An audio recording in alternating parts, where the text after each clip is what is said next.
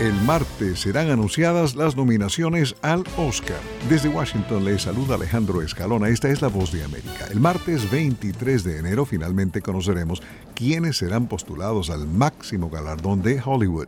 Los premios de la Academia serán anunciados muy temprano en la mañana en un atareado día para la política estadounidense cuando se celebre la elección primaria de New Hampshire. Es el momento preciso para ponerse a ver en el cine o en los servicios de streaming las películas nominadas. Analistas coinciden coinciden en que ciertas películas que ya han recibido otros premios, como el Globo de Oro y los Critics' Choice Awards, serán nominadas al Oscar. Por ejemplo, filmes como Oppenheimer, Killers of the Flower Moon, directores como Greta Gerwig, Scorsese, Bradley Cooper y actores como el propio Cooper y Carey Mulligan por Maestro. Las nominaciones serán el martes, la ceremonia de entrega tendrá lugar en marzo.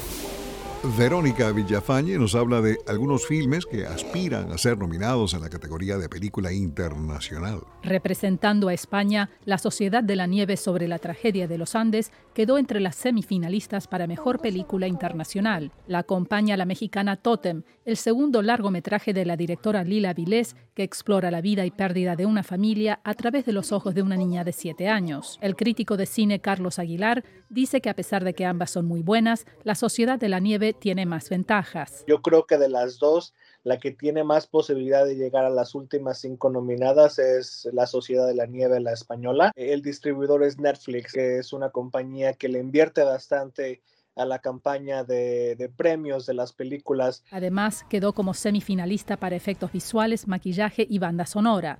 El director Juan Antonio Bayona elogió la excelencia de su equipo en una entrevista previa al anuncio de la academia. Maquillaje, eh, vestuario, fotografía, sonido. Representando a Chile, el documental de la directora Maite Alberdi, La memoria infinita, abarca la conmovedora historia de una pareja que está lidiando con el Alzheimer. Es una película muy poderosa, muy emotiva y creo que por eso ha llegado a la lista corta. Las nominaciones finales serán anunciadas el 23 de enero. Verónica Villafañe, Voz de América, Los Ángeles.